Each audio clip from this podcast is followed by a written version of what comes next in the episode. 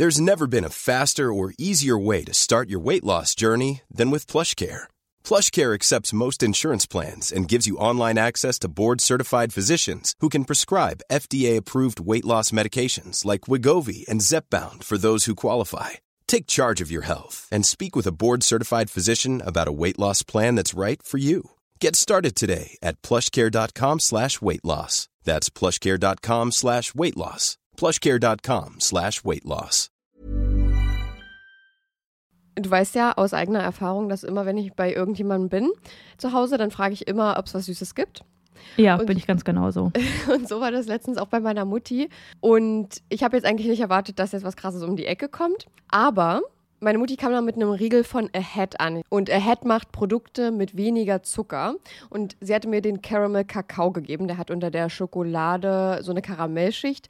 Und Mm. oh mein Gott, der schmeckt einfach so gut. Ich kam nicht drauf klar. Und meine Mutti sagte dann, ja, die bei Ahead schmecken aber alle richtig gut. Oh, klingt richtig, richtig geil. Ich finde so, oh, Karamell, da bin ich einfach immer zu haben. Ich bin, da bin ich eine Karamellmaus. Aber den Aufstrich, von dem hast du mir auch erzählt, den hast du fast aufgegessen, oder? Ja, ich bin eigentlich treue Schokoaufstrichesserin von einer bestimmten sehr bekannten Marke. Und ob ihr es mir jetzt glaubt oder nicht, der wurde abgelöst von Crazy Hazel und der schmeckt genauso. Nee, der schmeckt nicht genauso. Der schmeckt sogar noch viel besser und viel schokoladiger. Es ist wirklich, ich, ich, ich komme da immer noch nicht drauf klar. Nee, ihr glaubt das jetzt auch nicht. Ich habe das auch nicht geglaubt. Chanot hat mir davon erzählt und ich habe ihr das auch nicht geglaubt. Und dann habe ich den probiert und es ist ja einfach so verrückt. Der schmeckt wirklich genauso. Und als wäre es die, ich habe es damit verglichen, als wäre es die große Schwester Ja. von dieser Sache. Nämlich noch, noch, noch besser, noch schokoladiger, noch die, die Geschmacks, das Geschmacksprofil ist noch tiefer. Und ich finde es so verrückt, weil die Produkte von Ahead weniger Zucker haben als die gängigen Marken. So, Ja. und da kommen wir jetzt kurz zum Thema, ihr schaltet jetzt nicht ab. Wir sind Selfcare-Mäuse und die versuchen ihren Körper zu verstehen. Und da geht es auch ein bisschen um Ernährung. Ich als Ernährungssportmaus, die jetzt angefangen hat, ein bisschen laufen zu gehen, musste mit 25 Jahren, so lange hat es gedauert, lernen, dass es nicht immer um Schwarz und Weiß in der Ernährung geht. Es geht nicht um den bösen Zucker und auf der anderen Seite das tolle Gemüse, sondern es geht um Balance. Man muss eine Balance finden, um damit glücklich zu sein und um das auch auf Dauer durchziehen zu können. In gängigen Produkten sind nämlich zum Beispiel 50 Prozent, sehr, sehr häufig 50 Prozent leere Kalorien, also wirklich einfach nur raffinierter Zucker, um das Produkt zu füllen und dich davon in Anführungsstrichen abhängig zu machen. Ahead hatte davon aber auch genug und hat gesagt, nee, komm, wir füllen die 50 Prozent mit guten Dingen, damit die auch irgendwas mit sich bringen. Und da geht es jetzt um Ballaststoffe. Und wer davon noch nicht gehört hat, Ballaststoffe sind die kleinen Helfer, die in eurem Darm auch dafür sorgen, dass da alles ordentlich läuft, neben guten Bakterien. Aber Ballaststoffe füttern die guten Bakterien zum Beispiel eben auch. Und auf Dauer, wenn man darauf achtet und weniger Zucker zum Beispiel isst, mehr Ballaststoffe, dann ist das gut für euren Darm und auch deutlich besser für euren Blutzuckerspiegel, was dann zum Beispiel geringeres Risiko für Herzkrankheiten oder Typ 2 Diabetes gibt. Und jetzt Ernährungsstunde beendet, wir kommen zu den nicen Dingen. Ihr müsst es einfach mal selber ausprobieren, Leute. Wir können jetzt hier so viel erklären, wie wir wollen. Aber eure kleinen Geschmacksknospen da auf der Zunge, die müssen es selbst mal erleben. Und mit unserem Code CRIME bekommt ihr auch noch 10% Rabatt. Der Link ist auch nochmal in der Episodenbeschreibung. Und happy snacking.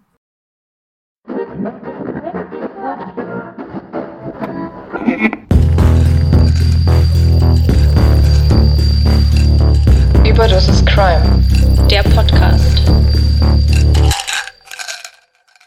Hey, ich bin Saskia. Und ich bin Chenoa und bei uns geht es um nationale und internationale Verbrechen. Chenor, ich habe Mhm. vor ein paar Tagen etwas geträumt. Gott. Und ich glaube, ich weiß auch, warum ich das geträumt habe, denn eigentlich habe ich geplant, einen anderen Fall zu recherchieren, Uh. von dem ich dir auch erzählt hatte. Ich habe von uns beiden geträumt und einer Situation, die mir so viel Angst bereitet hat, dass ich in der Nacht hochgeschreckt bin und so dachte, warum hat mich mein Freund nicht früher geweckt? Ich habe das richtig oft, wenn ich träume, dass ich dann, wenn ich einen Albtraum habe, so mache und er Ja. mich dann weckt. Und das war zu diesem Zeitpunkt nicht der Fall. Ich hätte mir aber gewünscht, dass es früher passiert wäre, beziehungsweise so gewesen wäre. Aber was ich geträumt habe, erzähle ich am Ende unserer Folge. Das heißt, bleib da gerne dran. Da bin ich aber mal sehr gespannt. Ja, und damit kommen wir auch schon zu meinem Fall heute und habe jetzt ein Thema gefunden, was mich sehr beschäftigt hat und was ich auch wirklich, wirklich erschreckend finde. Ich bin sehr gespannt, was du später dazu sagen wirst, aber ich würde gar nicht lang drum herumreden und einfach mal beginnen. Ja, sehr gerne. Die Triggerwarnung findet ihr unten in der Episodenbeschreibung.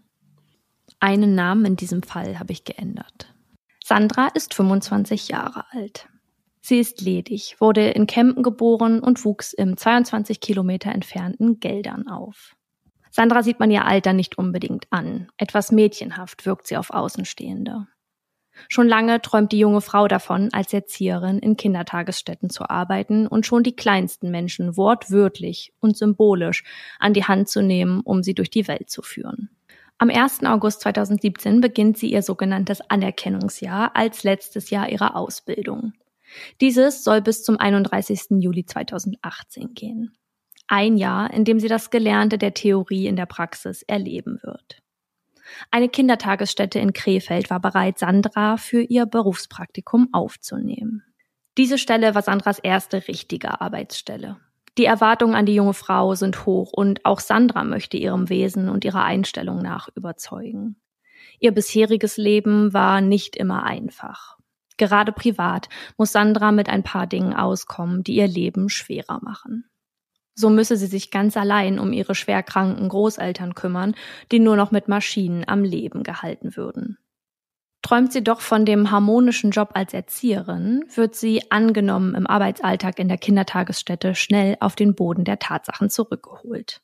Als Aufsichtsperson trägt man große Verantwortung. Es ist November 2017. Sandra ist gerade vier Monate in ihrer Stelle tätig, als eines der Kinder einen epileptischen Anfall bekommt. Sandra ist gerade die einzige in der Nähe des Kindes. Eine Kollegin kommt ihr zur Hilfe. Sichtlich erschrocken über das Vorkommnis, das zum ersten Mal aufgetreten war, geht der Alltag in der Kita weiter. Doch noch zweimal leidet dasselbe Kind in aufeinanderfolgenden Malen unter epileptischen Anfällen. Zweimal von den dreien sind so schlimm, dass der Notarzt gerufen wird und der Dreijährige stationär in Behandlung kommt. Eine Ursache für den Anfall konnten die Ärztinnen nicht feststellen. Sandras Mitarbeiterinnen kommt dies etwas komisch vor. Nicht, weil man ihr Schuld in den Anfällen zuschreibt, sondern weil ihre Reaktion sowohl in den kritischen und gefährlichen als auch den alltäglichen Situationen nicht angemessen wäre. Das Vertrauen der Kita-Leitung und auch der KollegInnen fehlt komplett. Und bis zum Ende ihres Anerkennungsjahres wird sie zu keinem Zeitpunkt mit einem oder mehreren Kindern mehr alleine gelassen. Auf ihrem Abschlusszeugnis wird vermerkt, Sandra M. ist für die Aufgabe der Erzieherin völlig ungeeignet. Sandra gibt nicht auf. Der Traum des Erzieherinnenberufs darf noch nicht geplatzt sein. Sie hat gerade frisch ihre Ausbildung beendet, als sie sich auf die Suche nach einer neuen Stelle macht.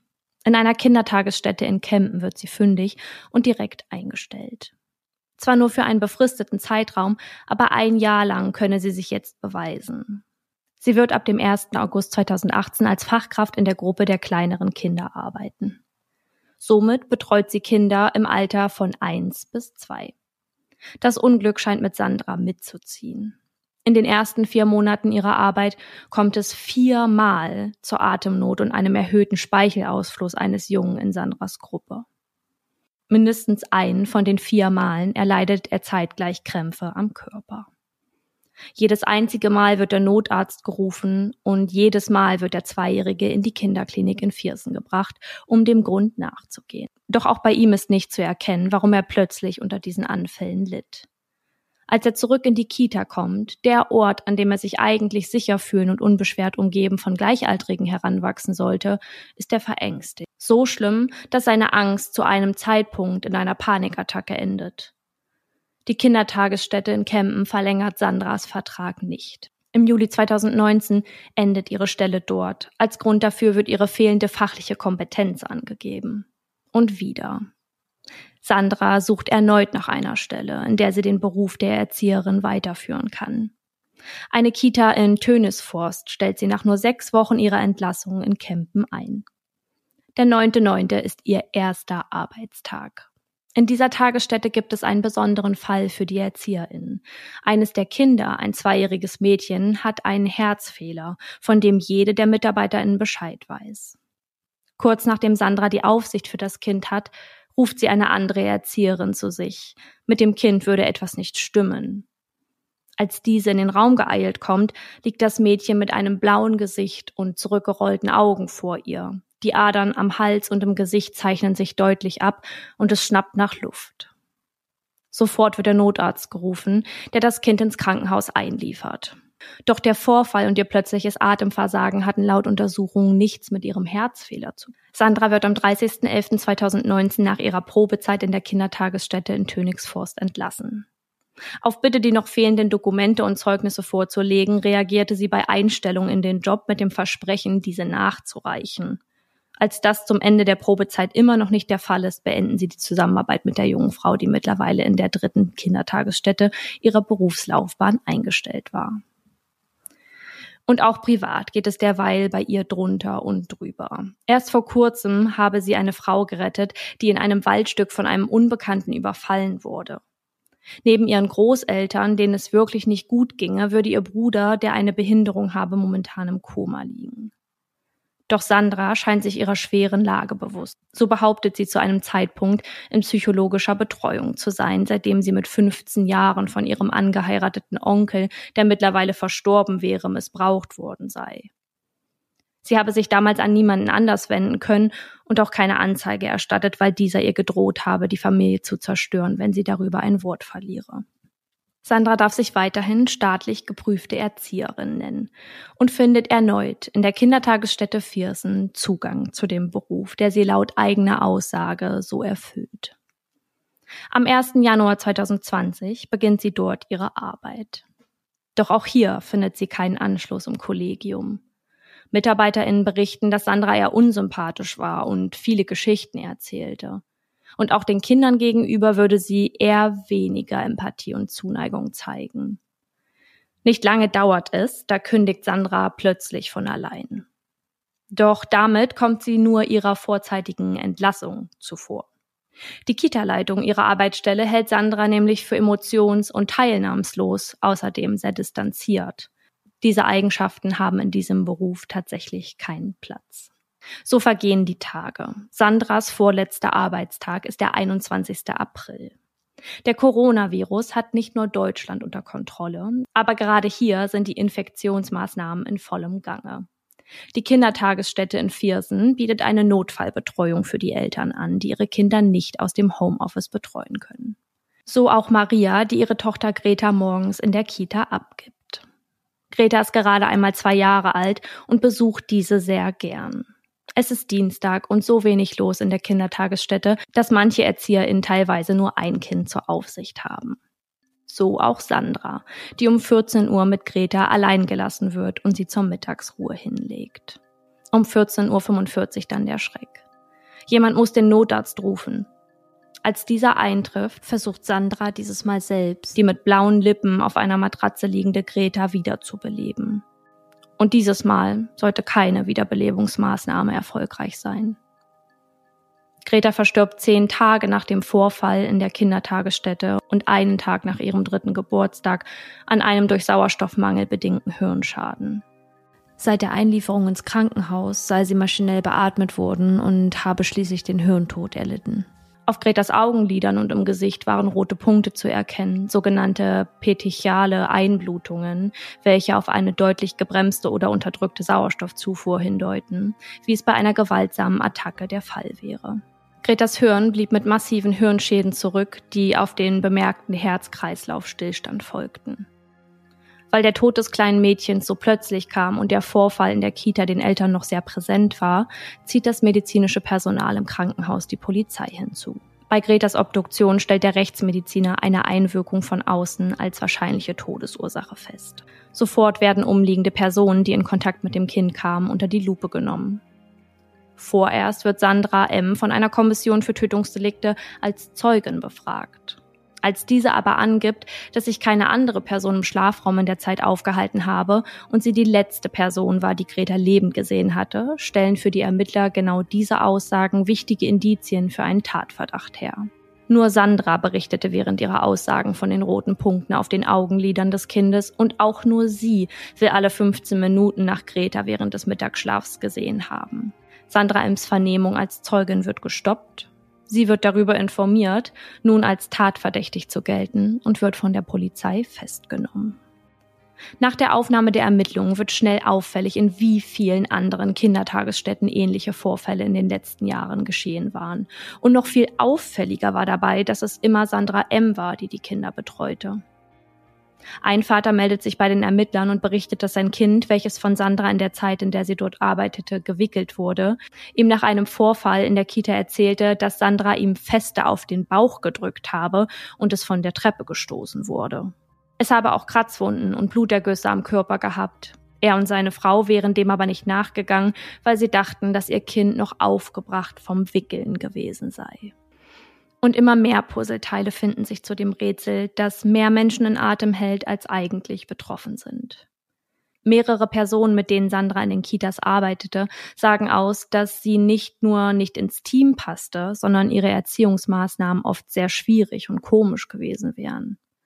Ihr wäre es wirklich schwer gefallen, sich bei den Kindern durchzusetzen. Und so habe sie zum Beispiel ein Kind zur Wand gesetzt, als es nicht auf sie hörte. Einem anderen einjährigen Kind verbietet sie das Trinken, weil es kurz zuvor einen Becher umgestoßen hatte. Und das Kind, das sich die Wurst vom Brot suchte, schrie sie mit den Worten Ey, hast du sie nicht mehr alle? an. Ganz zu schweigen von dem Kind, das sie alleine in einen Raum sperrte, weil sie nicht wusste, wie mit ihm umzugehen.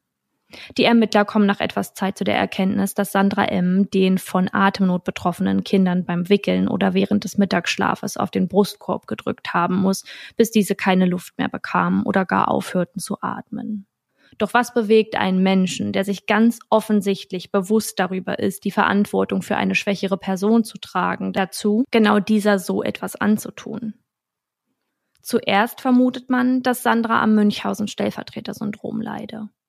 Dabei schädigen Betroffene absichtlich Kinder, um diese dann pflegen zu können.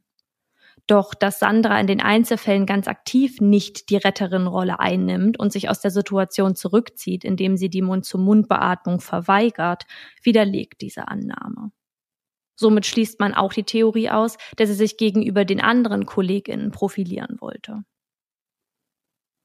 Dass Sandra M. all dies tat, um trotzdem als Heldin dazustehen, wäre aber gut möglich. Im Laufe der Ermittlungen kommt nämlich heraus, dass die Geschichten um ihren Bruder, der im Koma liege, ihre Großeltern, die sie ganz alleine pflegen müsse und auch die Rettung der jungen Frau im Wald einzig und allein ausgedacht waren.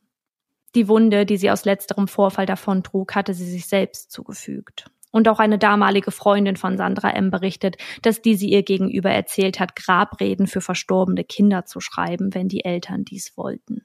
Aus unterschiedlichen Quellen geht ein und dieselbe Aussage hervor. Sandra log viel. Sowohl in der Kindheit als auch im späteren Beruf, in dem ihr nachgesagt wird, es nicht so mit der Wahrheit zu haben. Dass Sandra Ems Beweggründe für die Einzeltaten Verzweiflung oder eine Unzufriedenheit wären, schließt das Gericht aus. Schließlich wäre dies nicht die erste Arbeitsstelle gewesen, in der sie scheiterte. Da sich Sandra im Laufe des darauffolgenden Prozesses nicht dazu äußert, kann man nur davon ausgehen, dass sie mit den Taten versuchte, ihre Autorität zu stärken. Sie habe sich die kleinsten und schwächsten Opfer gesucht, um die Heldin zu spielen und sich selbst zu inszenieren. Wie auch schon vor und während ihrer Stellen in den Kindertagesstätten. Sandras Verteidiger Ingo Herbert hält aber dagegen. Er sagt, dass das Motiv, solange seine Mandantin sich nicht dazu äußere, offen bleibe, weil in der Beweisaufnahme lediglich Möglichkeiten und Wahrscheinlichkeiten aufgezeigt werden. Sandra M. habe ja schon gekündigt gehabt und sich einen neuen Job gesucht. Warum hätte sie sich da ihren alten KollegInnen gegenüber profilieren wollen? Für die Eltern des kleinen Mädchens stellte der Beginn der Verhandlung ein ebenso schmerzhaftes wie den Seelenfrieden betreffend unerlässliches Prozedere dar. Gretas Mutter erhofft sich neben der Gerechtigkeit vor allem Antworten auf all die Fragen, die ihr seit dem Vorfall durch den Kopf schwirren. In tiefer Trauer erscheint sie im Prozess, der durch Richter Lothar Beckers geführt wird. Doch sie ist nicht die einzige im Saal, die Tränen vergießt. Auch die 25-jährige Sandra M. weint im Zuge der Verhandlungen, nicht zuletzt bei der Verkündung des Urteils, wo ihr durch ihren Verteidiger im Einzelgespräch die Hoffnung auf einen Freispruch gegeben worden war. 19 qualvolle Prozesstage liegen zwischen der Eröffnung und diesem Moment. 19 Tage, in denen insgesamt 20 Zeuginnen angehört werden, darunter die Eltern anderer Kinder, die im Gericht als Nebenklägerinnen auftreten. Und bis zum Schluss hält Sandra an ihrer Überzeugung fest. Sie beteuert, weder Greta noch den anderen Kindern etwas angetan, geschweige denn sie misshandelt zu haben. Zu den übrigen Vorwürfen will sie sich aber nicht äußern. Zwischen den einzelnen Teilprozessen wirkt M geradezu gelangweilt. Im Gefängnis und der Untersuchungshaft fertigt sie Mandalas an und schreibt Briefe an ihre Eltern über den Alltag einer Inhaftierten. Auch auf Klägerseite schürt die Verhandlung Enttäuschung. Die Fragen bleiben überwiegend unbeantwortet. Nicht zuletzt das Motiv, das Sandra M. dazu trieb, Kinder an eben jenem Ort, den sie gerne besuchen und an dem sie sich sicher fühlen wollen, eine solche Qual zu bereiten. Sachverständige bewerten die Taten als übersteigerte Bestrafungsaktionen. Sie waren Sandras Methode, die Kinder unter Kontrolle zu halten, sie ruhig zu stellen, beispielsweise wenn Greta ein erhöhtes Interesse für den CD-Player statt für den Mittagsschlaf zeigte. Nach eigener Aussage, die sie gegenüber psychiatrischen Sachverständigen tätigte, sei ihre bisherige Tätigkeit ihr Wunschberuf, auch wenn sie einräumt, sich nur schwer auf neue Umfelder einlassen zu können. Vor Gericht gibt sie keine neuen Informationen preis. In jeder Stellungnahme verweist sie auf ihren Lebenslauf und den ständigen Wechsel in verschiedensten Kindertagesstätten. Sandra M. bleibt bei ihrer Überzeugung, doch ihrer Strafe entkommt sie nicht. Am 5. März 2021 wird Sandra durch das Landgericht Mönchengladbach wegen Mordes an Greta und Misshandlung von Schutzbefohlenen in zwei Fällen unter dem zusätzlichen Gesichtspunkt besonderer Schwere der Schuld verurteilt. Das Gericht ist von der Täterschaft überzeugt und schreibt ihr die Mordmerkmale Heimtücke und niedrige Beweggründe zu. Mord in Tateinheit mit gefährlicher Körperverletzung ergeben für Sandra M. eine lebenslange Freiheitsstrafe als Gesamtstrafe. Am 8. Februar 2022 ist das Urteil rechtskräftig und sie selbst voll schuldfähig. Rainer Rettinger, Geschäftsführer des Deutschen Kindervereins Essens, der sich für den Schutz von Kindern einsetzt, äußert sich wie folgt zur Tat. Zitat, es sind die Fragen nach der Wirksamkeit von Kontrollen im Kinderschutz, Fragen nach der Ausbildung unserer Fachkräfte, Fragen nach der Zusammenarbeit von Behörden. Außerdem geht es um die Tabuisierung und das Wegsehen. Zitat Ende. Für ihn steht fest, dass Maßnahmen, die Fälle von Misshandlungen in Einrichtungen mit Kindern vorbeugen und verhindern können, verpflichtend als Teil der Ausbildung aller betreffenden Berufsgruppen aufgenommen werden müssen. Dem entgegen steht der Druck, den beispielsweise Kindertagesstätten bei der Suche und Einstellung neuer MitarbeiterInnen verspüren. Man sei stark auf das Personal angewiesen, versuche aber auch gleichzeitig nach außen hin ein gutes Bild zu wahren, was die Tabuisierung etwaiger Fehltritte begünstigen würde. Abhilfe könnte ein Konzept verschaffen, durch das das Personal schon vor dem Berufseintritt auf die psychologische und emotionale Eignung untersucht wird.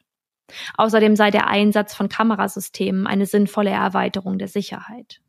Notfälle und Straftaten könnten dadurch leichter auf ihre Ursachen zurückgeführt werden. Im Normalfall würde das Videomaterial selbstverständlich überschrieben werden und von Dritten ungesehen bleiben. Keine der Kindertagesstätten schickt dem Landesjugendamt zum Vorfallszeitpunkt die übliche Pflichtmeldung. Womöglich hätte es, wäre es anders gewesen, eine Chance gegeben, die Zusammenhänge schneller erkennen zu können und Sandra M. aus dem Beruf der Erzieherin zu ziehen. Drei Gründe sieht das Gericht für die Verurteilung Sandra Ems gegeben. Es habe keine medizinische Erklärung für den plötzlichen Tod Gretas gegeben. Es gäbe so viele Einzeltaten, die sich auffällig stark ähneln. Und immer wäre Sandra M. im Dienst und die alleinige Aufsichtsperson gewesen. Die Revision, die Sandra Ems Verteidigung einlegt, wird vom Bundesgerichtshof verworfen. Eine Revision sei hier unbegründet. Dass der Beruf der ErzieherInnen Probleme und Hürden mit sich bringt, ist vielen von uns klar. Dass diese ganz im Allgemeinen und dann in den gegebenen Einzelfällen mehr Wertschätzung verdienen, ist offensichtlich. Hierbei spreche ich nicht vom heutigen Fall, sondern den ErzieherInnen, die sich tagtäglich verantwortungs- und respektvoll den kleinen Menschen unserer Gesellschaft widmen, ihnen die Welt zeigen und sich bewusst sind, eine neue Generation mitzuformen.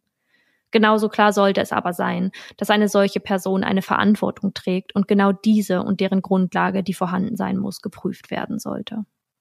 Sandra M. war alles andere als gemacht für den Job der Erzieherin. Und wenn sie den Angehörigen Gretas keine Antworten, die sie so bitter herbeisehnten, brachte, sagt sie nach dem Schlussplädoyer, ich wollte schon immer Erzieherin werden, weil ich ein großes Herz für Kinder hatte und immer noch habe. Durch die Aussagen meiner Kollegen und Kolleginnen habe ich aber jetzt erkannt, dass der Beruf der Erzieherin nicht der richtige für mich war. Zitat Ende. Man kann nur hoffen, dass sie dies ernst meint und genauso für sich angenommen hat und das Gefühl im Laufe ihrer Haft noch vertiefen wird.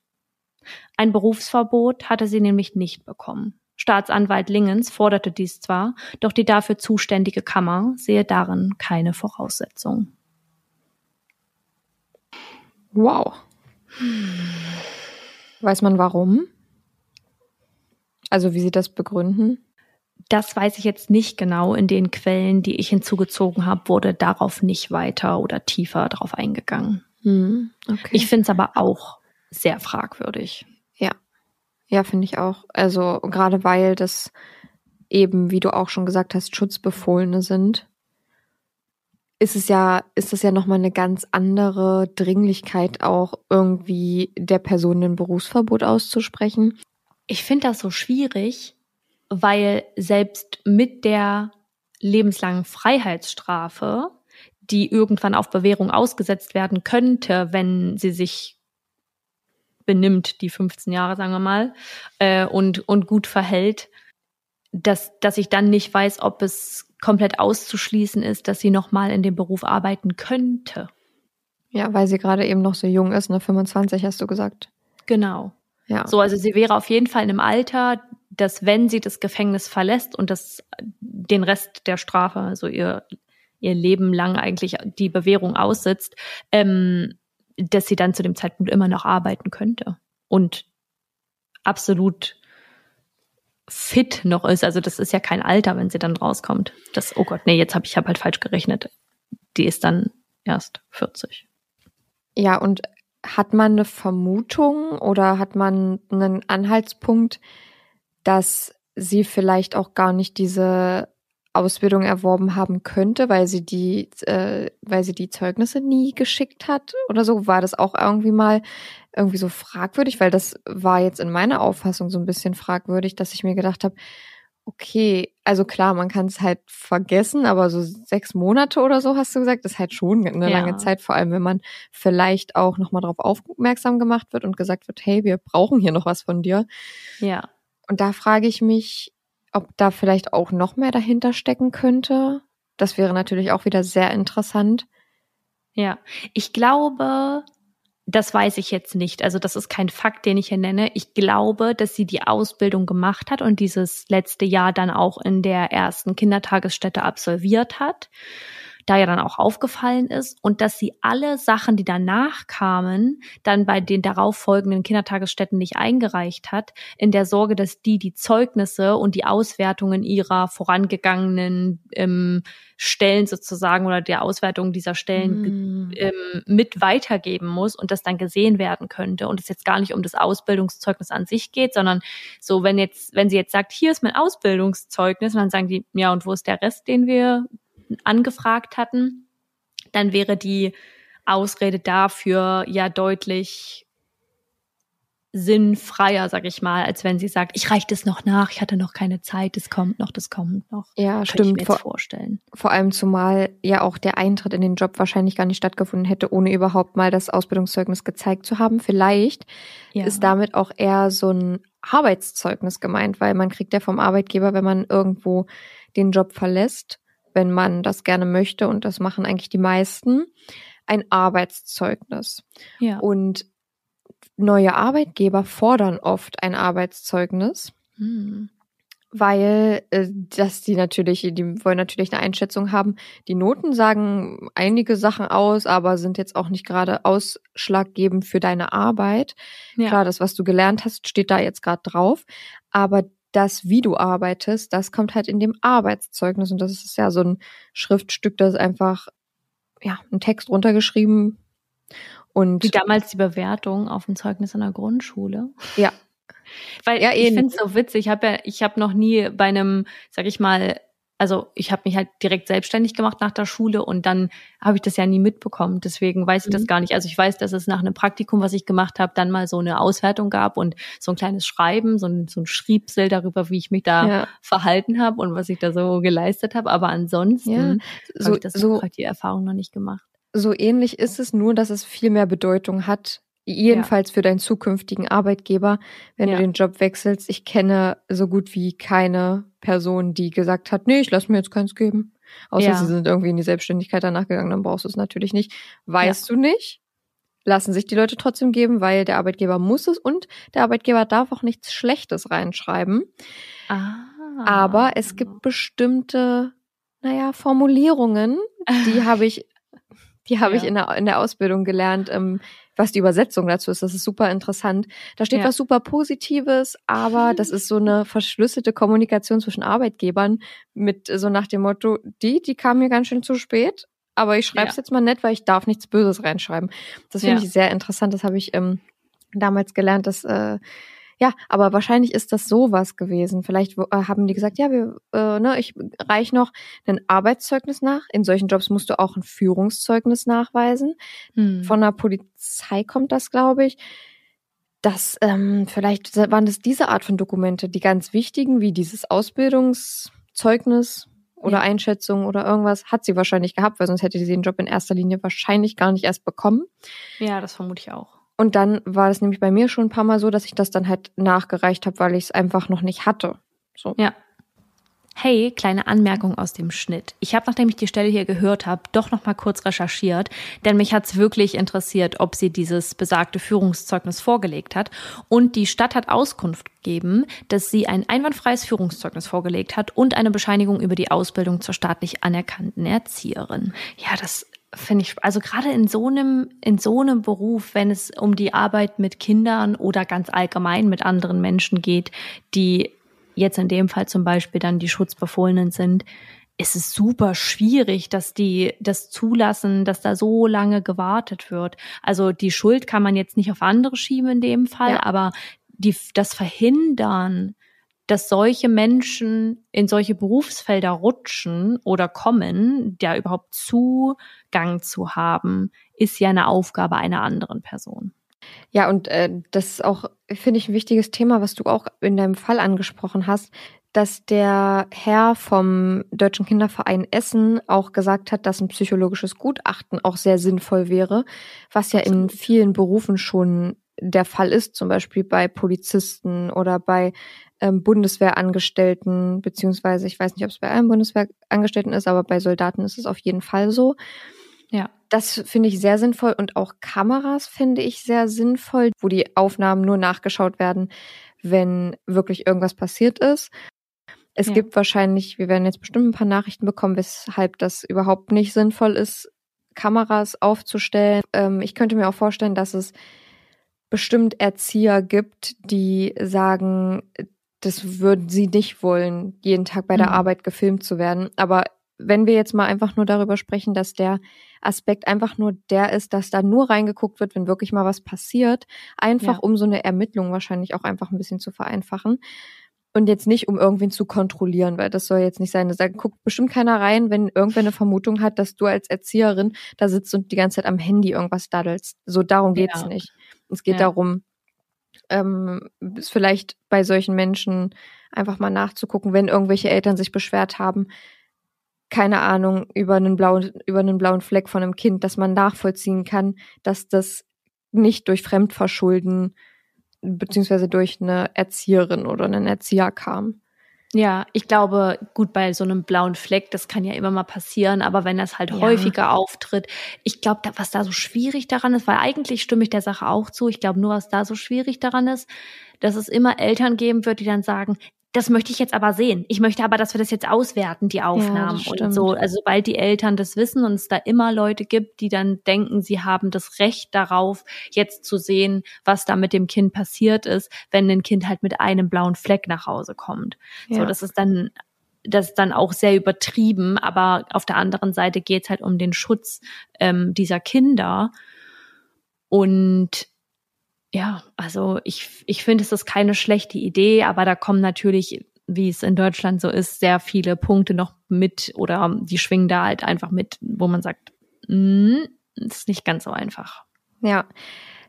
Ja, ich habe auch, als du das gesagt hast mit dem Münchhausen-Stellvertreter-Syndrom, das fand ich sehr interessant, weil da dachte ich ganz kurz am Anfang dran Hm. und habe das auch so ein bisschen beibehalten. Aber als du dann direkt davon angefangen hast zu sprechen und gesagt hast, dass es ja nicht so viel Sinn ergeben würde, weil sie ja in dem Moment nicht die Hilfe gespielt hat, beziehungsweise nicht profiliert hat mit äh, ihrer Hilfe und wie toll sie sich um die Kinder dann kümmert, wenn es denen schlecht geht. Da ist mir so ein bisschen bewusst geworden, dass es wahrscheinlich auch wirklich nicht das Münchhausen-Stellvertreter-Syndrom ist. Ja. Aber sehr interessant, weil äh, gut, dass du es nochmal dazu gesagt hast. Weil ich hätte das bestimmt jetzt wahrscheinlich durch den ganzen Fall so durchgezogen, dass ich denke, ah, Münchhausen-Stellvertreter-Syndrom, wie in unserer ja. aller, allerersten Folge. Da habe ich ja den Fall von äh, Gypsy Rose Blanchard vorgestellt. Ein sehr, sehr, ja. sehr, sehr, sehr bekannter Fall. Und da war es ja auch so. Und voll. Deswegen dachte ich, okay. Und ich habe schon direkt irgendwie, als du angefangen hast und diese ganzen Vorfälle aufgezählt hast, habe ich mir schon beim zweiten gedacht, ah, okay, irgendwas ist da nicht richtig, dass sie immer in dieser Gruppe die Leiterin oder die betreuende Person ist, ja. bei der irgendwas passiert. So, ich wusste dann schon in dem Moment, in welche Richtung das jetzt gehen könnte ich habe das mit dem Münchhausen-Stellvertreter-Syndrom ganz am Anfang, als ich angefangen habe zu recherchieren, auch in Betracht gezogen und vermutet, dass das so sein könnte und dass das der Grund dafür ist. Als dann aber klar war, sie verweigert zum Beispiel die Mund-zu-Mund-Beatmung oder die Wiederbelebungsmaßnahmen, ruft immer andere hinzu, die sich dann darum kümmern sollen, war mir schnell klar, dass es das nicht sein kann. Also dass und immer mehr kam der Gedanke, versucht sie damit echt so die Kinder zu maßregeln und Spuren zu lassen oder überkommt sie da eine Wut, weil das Kind nicht gehört hat oder weil ich finde der Punkt, dass sie die Heldin spielen will, passt zum Rest ihrer ganzen Geschichten, die sie erzählt, dass ihr die Frau im Wald rettet, dass ihr Bruder im Koma liegt und sie sich um den kümmern mhm. muss, dass ihre Großeltern ähm, schwer krank sind und äh, ja. ja, sie sich allein um die beiden kümmern muss. Mm, sie hat auch wohl einem Freund mal ein Gedicht geschrieben, das er dann im Nachhinein im Internet gefunden hat und dann eben auch der der Fakt, dass sie ähm, Trauerreden für Kinder mhm. schreibt, für verstorbene Kinder schreibt. All diese Informationen, die sie da droppt, die überhaupt nicht stimmen, zeigen für mich schon irgendwie so eine Art von, hey, ich bin eigentlich die Person, die sehr viel machen muss und sehr viel hilft und hier die Heldin in meiner Familie ist und um mich herum und sich so eine Scheinwelt aufbaut, vielleicht mhm. auch für mhm. sich selbst. Ja, Aber super spannend da, dass sie dann am Ende nicht diese Wiederbelebungsmaßnahmen zum Beispiel durchführt oder die Mund-zu-Mund-Beatmung, was, was ja die Wiederbelebungsmaßnahme ist, aber so, dass sie das nicht mitmacht, das, das geht da für mich irgendwie gegen. Ja, ich habe am Anfang das Alter irgendwie überhört, du hattest es ja am Anfang relativ zeitig erwähnt, ja. dass sie 25 ist und ich habe das aber überhört zu dem Zeitpunkt, habe es dann erst später, als du es nochmal erwähnt hast, dann nochmal richtig zur Kenntnis genommen und dachte mir, krass, ich hätte in meinem, von meinem inneren Auge hat sich ja. eine Situation oder haben sich Situationen abgespielt mit so einer, äh, also mit so einer mit 40 Jahre alten Frau. Ja, krass, weil ich hätte gedacht, dass die jünger ist. Also jetzt unabhängig von dem Alter, das ich kannte, habe ich aus den Geschehnissen, die so passiert sind, gedacht, verrückt. Ich hätte jetzt echt gedacht, dass die jünger ist, dass sie gerade frisch aus der Ausbildung kommt und jetzt so in diesen Beruf startet und keine Erfahrung hat vielleicht. Es könnte aber auch sein, dass ich das ein bisschen unterschätze. Denn wenn ich so drüber nachdenke, habe ich auch Personen im Umfeld, die den Beruf gerade erlernen und die sind deutlich älter. Die haben jetzt auch nicht den Werdegang einer Person, die die Realschule zum Beispiel abgeschlossen hat, gemacht, aber trotzdem ähm, glaube ich, dass das ein bisschen mehr beinhaltet als dann die Ausbildung zu machen und dann starten zu können? Ich weiß es nicht. Ehrlich gesagt müsste ich mich mit dem Berufsfeld oder diesem, dem Beruf an sich noch mal ein bisschen tiefer befassen. Ich glaube, bei mir ist die Assoziation, weil ich selbst in meiner Kita-Zeit keine so jungen Erzieherinnen ja. hatte. Ich weiß nicht, ja. wie es bei dir war, aber bei mir waren halt wirklich alle so Mitte 40 und das ist ja heutzutage natürlich und auch war es auch damals nicht, weil es gibt in jedem Beruf junge Menschen. Ähm, ja. Aber ich habe das Gefühl, heute, heutzutage entscheiden sich auch viele junge Menschen für diesen Beruf, was super toll ist. Also ähm, das, wie Saskia schon gesagt hat, ein super wichtiger Beruf, weil ihr ja die zukünftige Generation formt. Und das ist ja eins der wichtigsten Sachen, die man machen kann. Voll. Deshalb, ja, dachte ich gerade, hatte ich gerade so den Gedankengang. dass, sie einfach, älter ist. dass sie älter ist, weil ja ich das einfach auf meine Kita-Zeit projiziert habe. Aber ist ja sehr Ja. interessant, deshalb habe ich wahrscheinlich auch gedacht, dass sie einfach älter ist. Ja, das kann ich verstehen. Stimmt. Wenn ich so drüber nachdenke, meine ähm, Erzieherin, die waren damals auch schon älter. Aber es könnte jetzt, also, warte, so viel Ja, älter waren die, glaube ich, Es gar könnte nicht. uns nämlich nur so vorkommen, weil wir so das kommt klein einem waren. nur so vor, voll. Weil wenn ich so drüber nachdenke, ich bin jetzt fast 25, 24, wollen wir, wollen wir es mal nicht übertreiben.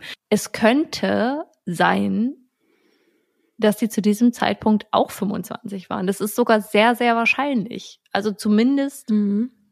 Ende 20 und ist jetzt auch noch nicht so alt. Und dass Ja. einem das nur so alt vorkam, weil man halt selbst so klein war. Und Ja, sich so möglich. dachte, ihr seid so möglich. groß. oh, wir machen ja gerade ein richtiges Ding auf, glaube ich. Das ist super spannend. Ich hoffe, die Leute schreiben uns erst, nachdem sie das hier gehört haben und haben Ja. jetzt nicht so zwischendurch schon zum Handy gegriffen. Ich habe aber noch ein paar andere Punkte, die ich ansprechen Mhm. will. Eine sehr spannende Sache, die ich gerne mündlich hier durchsprechen möchte und nicht mit in den Fließtext genommen habe, weil ich das auch erst im Nachhinein nochmal gelesen habe in einer anderen Quelle.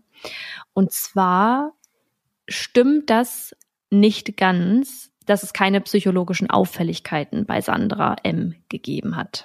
Mhm. Denn als sie diese Wunde durch den, durch die Rettung dieser jungen Frau im Wald bekommen hat oder sich zugezogen hat, wurde diese von einer Rechtsmedizinerin untersucht und dabei nicht ausgeschlossen, dass sie sich diese selbst zugefügt hat.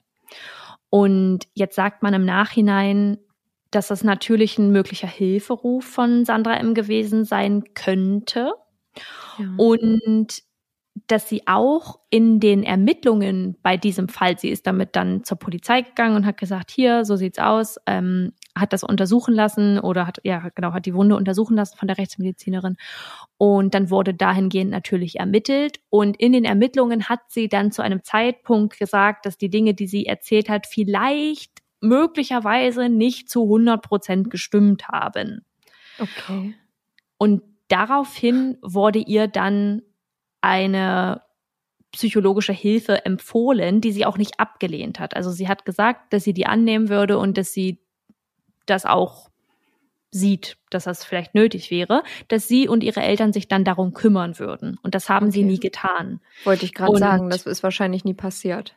Genau, das ist nie passiert. Und diese Gefahr, die für die Kinder besteht durch die psychische Verfassung Sandras, hätte eigentlich von den Ermittlern an die Aufsichtsbehörde weitergeleitet werden müssen. Das ist scheinbar nicht geschehen. Somit hatte Oh. man das auch nicht irgendwo vermerkt und ähm, war sich nicht bewusst darüber, dass Sandra schon einige psychologische Probleme vorwies, die hätten behandelt werden müssen. Wenn die Polizei darüber Bescheid weiß, Ja. dann oder beziehungsweise dass der Polizei gemeldet wurde, dann wird es wahrscheinlich auch im Führungszeugnis stehen, aber da gibt es auch Richtlinien, was ins Führungszeugnis kommt und was nicht und was nach bestimmter Zeit wieder rausgeworfen wird, glaube ich, aus dem Führungszeugnis. Da bin ich mir jetzt aber nicht ganz sicher. Ja, verlasst Das war jetzt eine da jetzt Spekulation. nicht. Genau, verlasst euch da jetzt nicht auf unsere Aussage. Wäre aber mal interessant nachzuforschen, beziehungsweise das mal in den Fall mit einzubeziehen, was da eigentlich, ja, reingehört und was Mhm. nicht und was da vielleicht auch nach einer Zeit wieder rausfällt.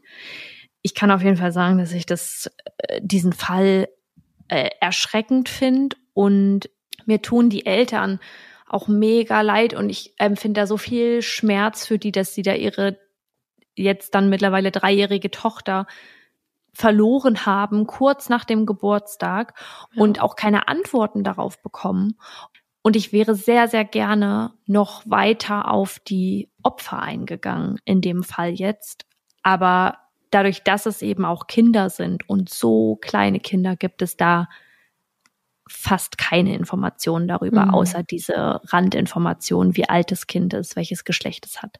Und deswegen habe ich so viel aus Sandras Sicht erzählt, weil ich es jetzt aber auch in dem Fall sehr spannend fand, wie viele Kindertagesstätten sie eigentlich durchlaufen ist, bis es zum Ja. Knall kam sozusagen, der eigentlich hätte verhindert werden können, wenn sich nur mal eine Kindertagesstätte dazu berufen gefühlt hätte zu sagen, hey, irgendwas stimmt hier ganz gewaltig nicht. Du bist nicht nur emotionslos und empathielos, sondern es kann ja nicht sein, dass in den ersten vier Monaten, in denen du hier arbeitest, zum Beispiel, viermal so ein Vorfall auftritt. Ja. Ich will jetzt gar nicht dieser einzelnen Kindertagesstätte diese Schuld zuweisen, aber ich finde es schon auffällig, dass sich da nicht so viel drum geschert wurde. Und es ist jetzt auch nicht 1990 gewesen, in Mhm. denen psychische Erkrankungen noch keinen Platz hatten, sondern es ist 2018 beziehungsweise bis 2020. Da ist das einigen Leuten eigentlich schon bewusst.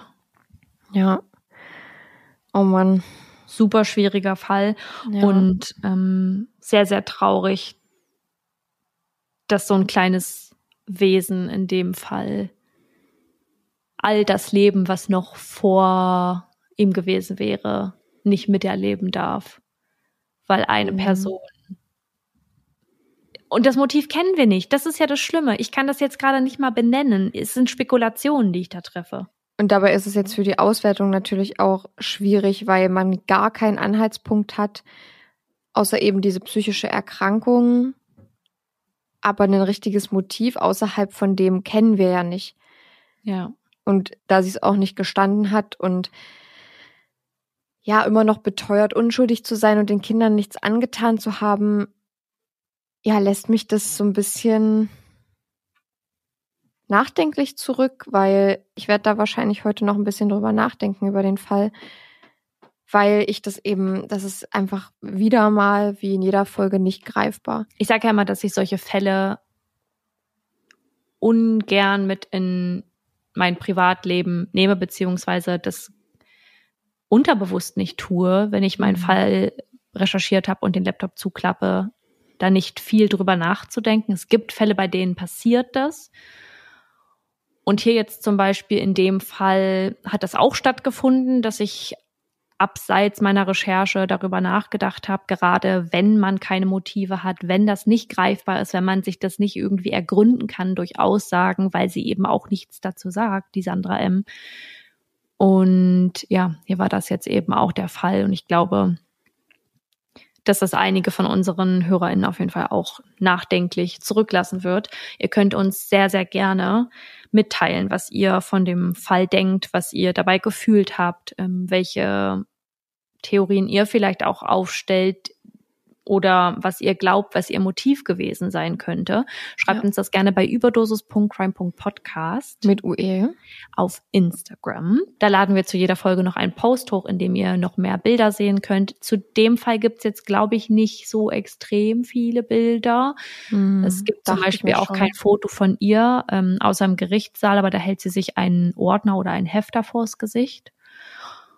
Ja, und ansonsten würde ich sagen, damit wir die Folge etwas auflockern und alle etwas positiver in den Rest unseres Tages starten oder vielleicht auch in den Schlaf fallen, je nachdem, wann ihr die Folge gerade hört, kommen wir zu unseren mörderisch guten Faves.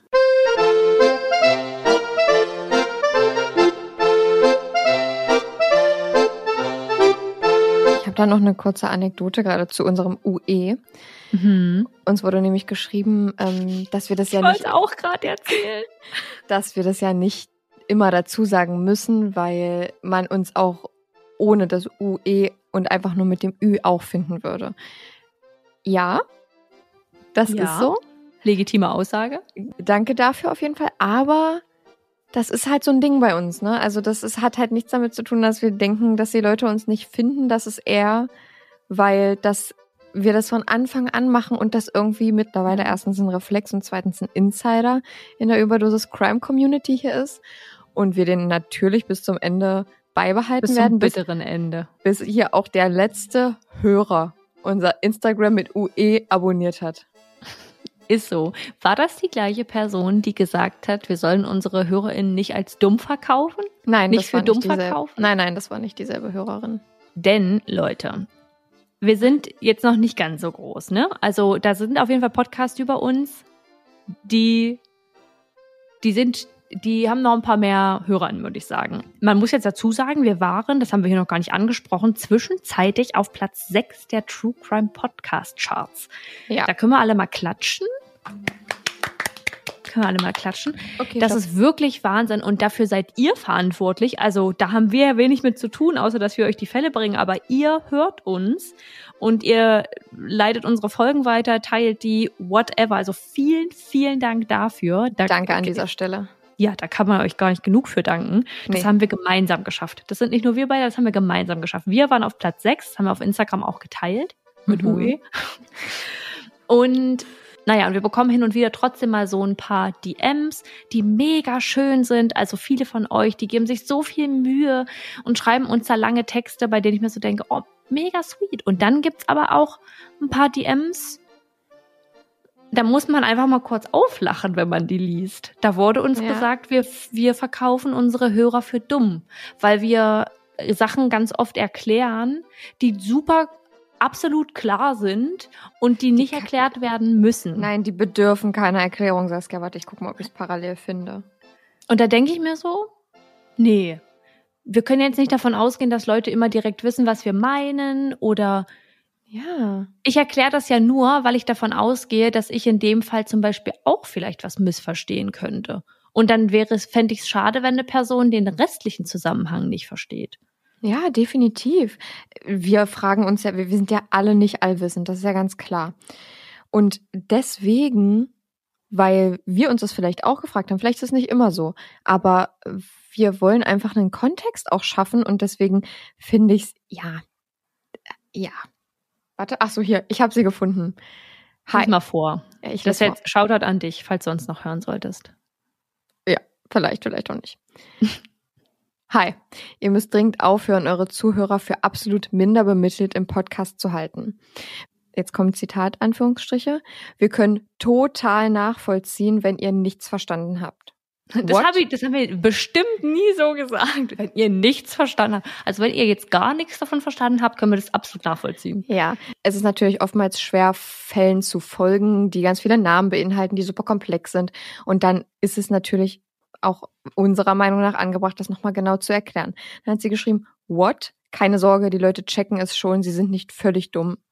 Und, und dann noch, sonst sehr cooler Podcast. Liebe Grüße. Vielen Dank dafür. Ähm, das wäre so eine Aussage gewesen, wenn die Person mir das wirklich so ins Gesicht gesagt hätte, hätte ich mir vielleicht kurz mal in die Hosen gemacht. Weil ich gedacht hätte, wow, äh, danke. Dazu habe ich letztens in einem anderen Podcast eine ganz interessante Sache gehört.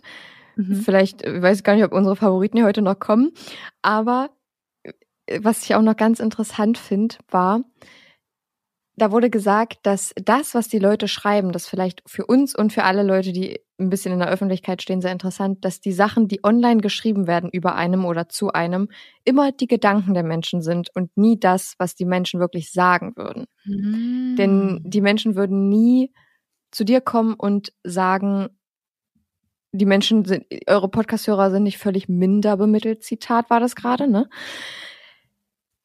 Stimmt. Weißt du, und ich finde das so interessant, das hat mir so ein bisschen die Augen geöffnet, weil ich so dachte, Ja. ja. das ergibt schon extrem viel Sinn, weil wir haben ja schon so ein bisschen was in die Hate-Richtung geht bekommen. Und wenn ich mir da, wenn ich daran denke, was wir da so bekommen haben, dann denke ich mir halt auch, das hätte halt niemand in Real Life zu uns gesagt. Also, das ist so eine Also, Sache, die müssen wir im Kopf behalten. Ja, das stimmt. Aber ja, wir bekommen sonst total liebe Nachrichten, auch ein Ihr paar seid Sachen. die Besten. Ihr seid die Genau. Besten. Wollen wir es Genau. so abschließen? Ihr seid die Wir, Besten. wir, ihr seid einfach die Besten. Wir sind die Besten. Alle sind die Besten. the best of the best. The best of the best. Und jetzt seid kriegt ihr the best of this week. Jetzt kommen nämlich Uh, endlich unsere Favoriten. richtig und danach will ich ja noch eine-. Ja, danach will ich ja noch eine kleine Geschichte erzählen. Stimmt. Wir müssen uns hier ein bisschen ranhalten, Leute. Hast du einen Favoriten? Ich Hab ich einen gerade. Favoriten, ist doch jetzt eigentlich meine Frage. Also ich habe sicherlich einen. Ich habe. Ich, also ich erwähne etwas, von dem ich nicht genau weiß, ob es jetzt ein richtiger Favorit ist. Ich habe Noch nicht lange einen. genug getestet. Nee, ich bin mir einfach nicht so sicher. Also, Okay. ich habe das, ich habe einen Film wieder geguckt. Leute, ich habe jetzt das Home of Horror Abo äh, bei Amazon Prime. Ist für Das mich halt super sinnvoll. Ich glaube, es wurde für dich entwickelt. Ja, und ich leihe mir da halt super oft diese Filme aus, die Geld kosten. Und das habe ich jetzt nicht mehr, weil viele Filme oder ja, die meisten, die in die Horror-Kategorie fallen, eben bei Home of Horror drin sind und da muss ich die nicht bezahlen, weil ich habe die im Abo mhm. drin und das Abo war jetzt ein Add-on, was nicht super teuer war. Deswegen dachte ich mir, komm, ja, Mai, gib mal. So. Ja. Und dann habe ich mir aber zwei Tage hintereinander jetzt davon Filme reingezogen. Und eins davon war The Good Neighbor. Das war ganz interessant und aber es war super dolle traurig. Also Leute, Nee, hm. das ist äh, nicht mein Punkt. der traurig ist? Ja, ich kann das nachher mal zusammenfassen, aber ich will die Leute jetzt nicht spoilern. Okay. Und dann habe ich noch einen Film geguckt, um den soll es jetzt gehen, nämlich Tödliches Spiel Would You Rather.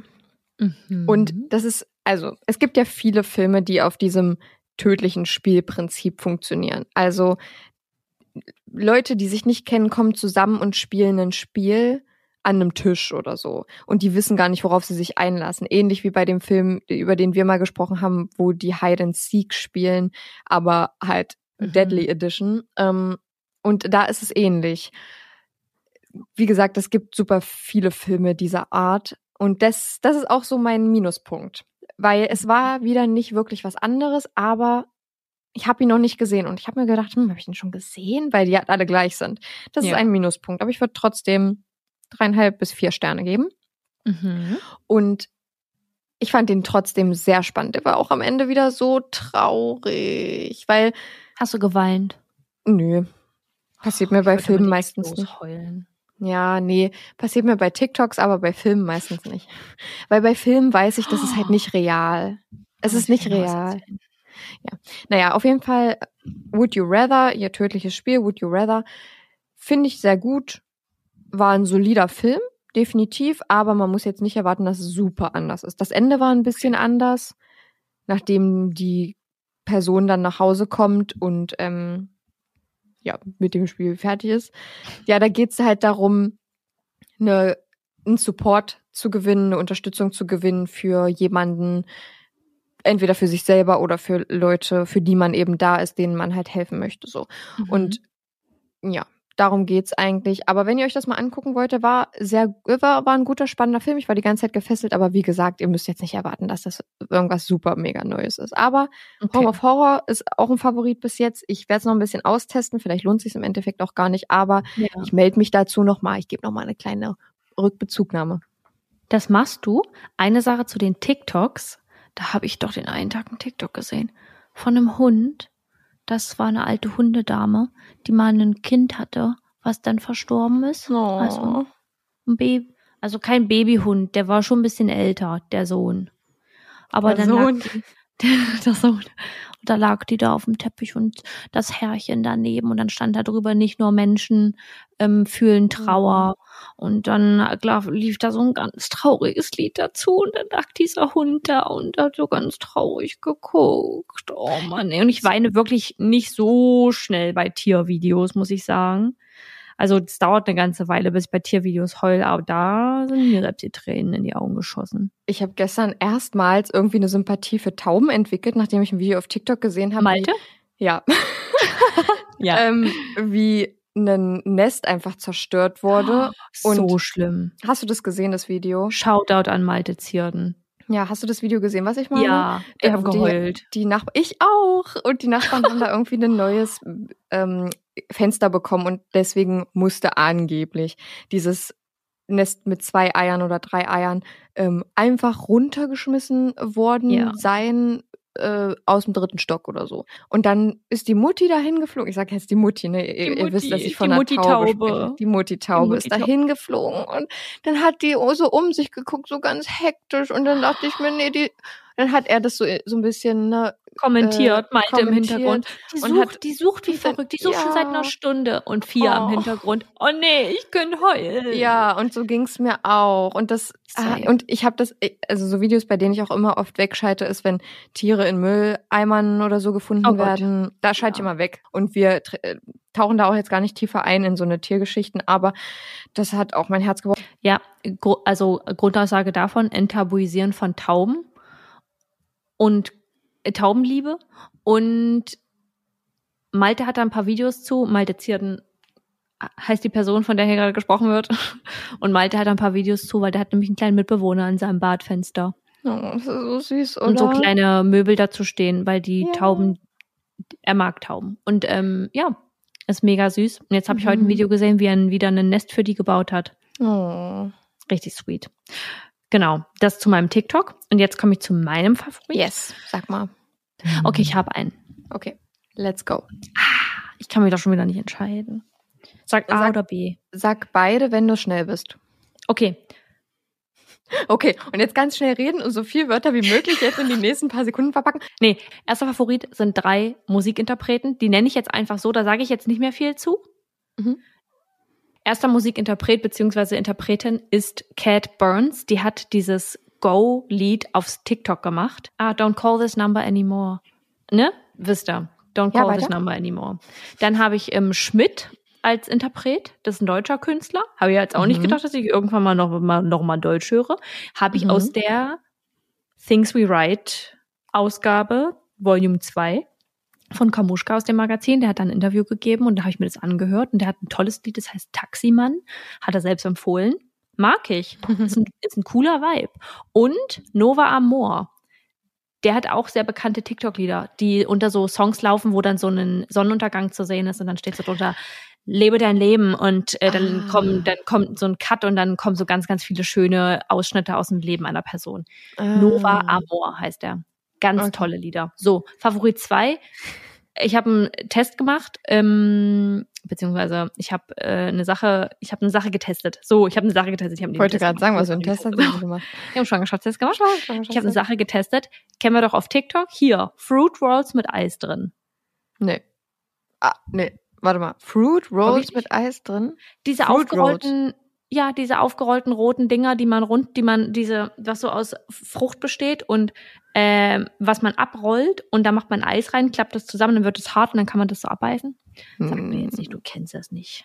Nee. Eine Frau hat das geteilt. Hier, so sieht die aus.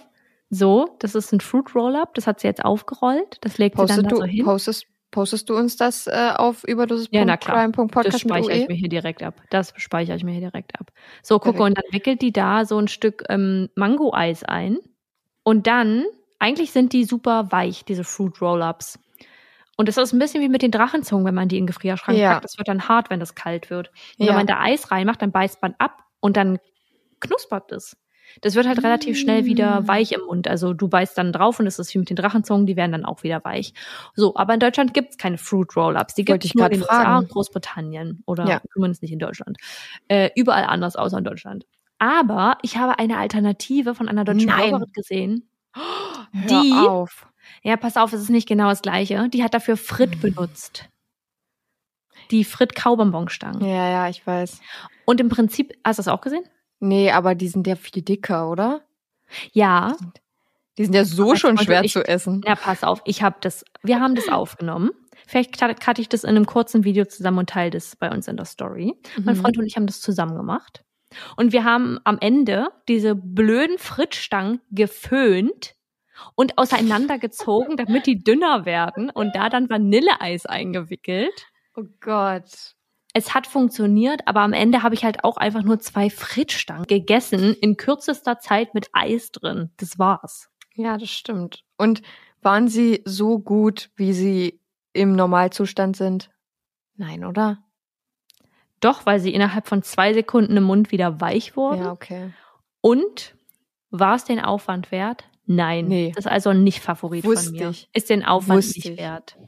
Mein Test war mein Favorit und jetzt im Laufe des Erzählens habe ich gemerkt, wie viel Wut da in mir entsteht beim darüber sprechen und dass es nicht Favorit ist. Ja.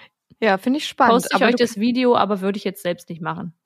Nochmal. Genau, und außerdem können wir es hier auch nicht nachmachen, außer wir würden uns das jetzt gerne aus Amerika alles bestellen. Aber es gibt doch diese, es gibt doch diese äh, Läden, diese super, Ja, diese International Stores. ja, Internet. ja, zum Beispiel Sugar, irgendwas, wo man alle möglichen Sachen World of online bestellen kann. Sweets. Ja, gibt Vielleicht es. gibt's es und da. Ja, aber war ausverkauft, weil das halt Ah. gerade ein TikTok-Trend ist. Ah. Ja. Aber spannend. Vielleicht äh, können wir das auch mal ausprobieren zusammen. Ich glaube echt, dass das ganz gut schmeckt, wenn man es Mhm. halt nicht lang vorbereiten muss. Aber wenn man den Kram auch noch föhnen muss, dann hat das überall dran geklebt. Das war so nervig. Oh.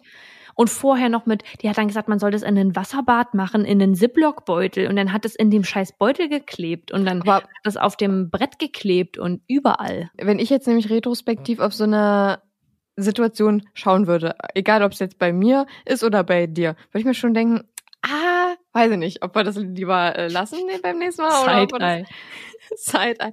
Ja, äh, nee, geht eigentlich, weil wir Hm. öfter mal so eine so einen Quatsch machen. Also äh, solche Dinge, wo man sich so denkt, ja, okay, ist jetzt eigentlich wirklich vollkommen sinnlos. Aber einfach um es auszutesten. Und weißt du, wie ich das benenne? Und damit schließe ich das Thema auch ab. Mhm.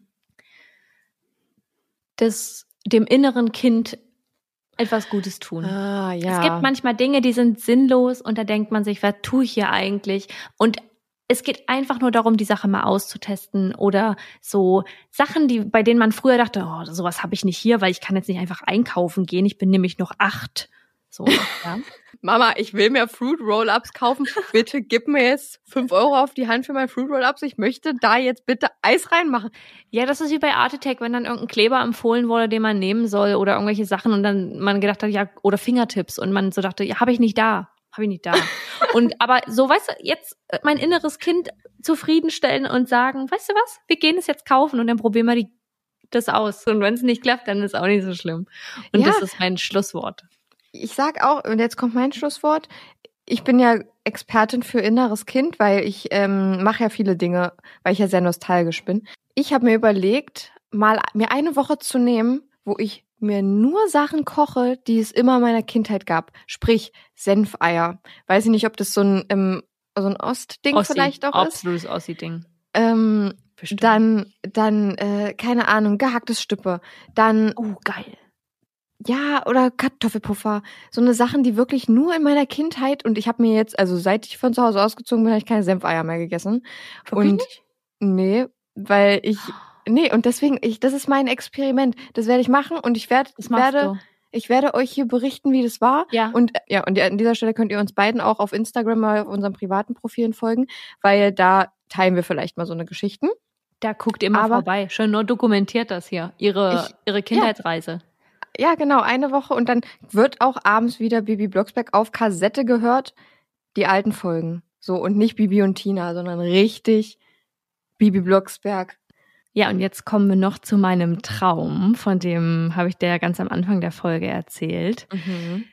Ich habe was ziemlich Gruseliges geträumt. Ja, ich wollte gerade sagen, und ich habe ja da auch einen Auftritt in deinem Traum. Ja, ganz genau. Ich, wir waren bei meinen Eltern zu Hause und du hast bei mir übernachtet. Und irgendwie war es ganz witzig. Wir haben Filmeabend gemacht, sonst was. Und dann sind wir ins Bett gegangen oder zumindest ähm, in die obere Etage gegangen. Und plötzlich hörte man unten was im Flur.